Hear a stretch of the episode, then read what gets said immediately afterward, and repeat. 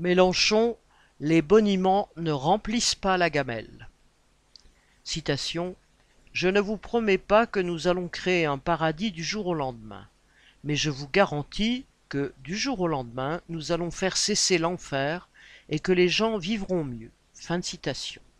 A déclaré Mélenchon lors de son meeting du 1er juin. Si, contre toute attente, la nouvelle mouture de l'Union de la gauche, la NUPES, avait une majorité de députés à l'Assemblée, pour autant rien ne serait acquis pour les travailleurs. Ceux qui se laissent bercer par les belles paroles se préparent des désillusions.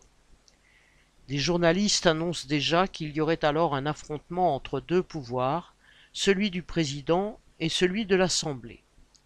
Cela n'aurait pourtant rien d'exceptionnel. De telles cohabitations ont déjà eu lieu par le passé. Quand Mitterrand a été contraint de nommer un Premier ministre de droite, Chirac, ou quand Chirac président a été obligé de nommer un Premier ministre de gauche, Jospin. Un Macron et un Mélenchon, comme leurs prédécesseurs, sauraient eux aussi s'entendre. Mélenchon commence déjà à le dire en déclarant que, citation, sur l'arène internationale, lui et Macron parleraient d'une seule voix en expliquant Je suis sûr que le président sera raisonnable et moi je le serai. Fin de citation. Mais surtout, on sait d'où viendrait la pression.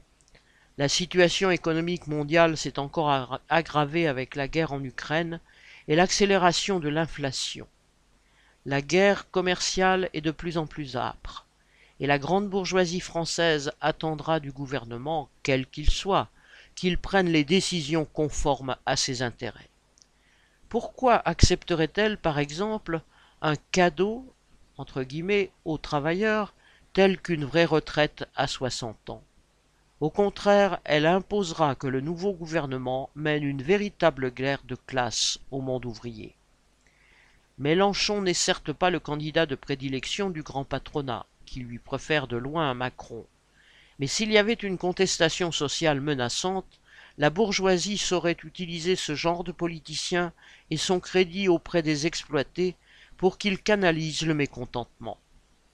Mélenchon annonce déjà la couleur quand il répète aux travailleurs qu'ils n'auront pas à se mobiliser et que, s'il était aux commandes, ils n'auraient qu'à le laisser faire. Mélenchon peut promettre que, entre guillemets, le soleil sera plus beau, la réalité risque d'être tout autre. Les travailleurs auraient à se battre pour leurs intérêts, y compris contre un Mélenchon Premier ministre. Car entre les intérêts de la bourgeoisie et les leurs, ils sauraient choisir les premiers.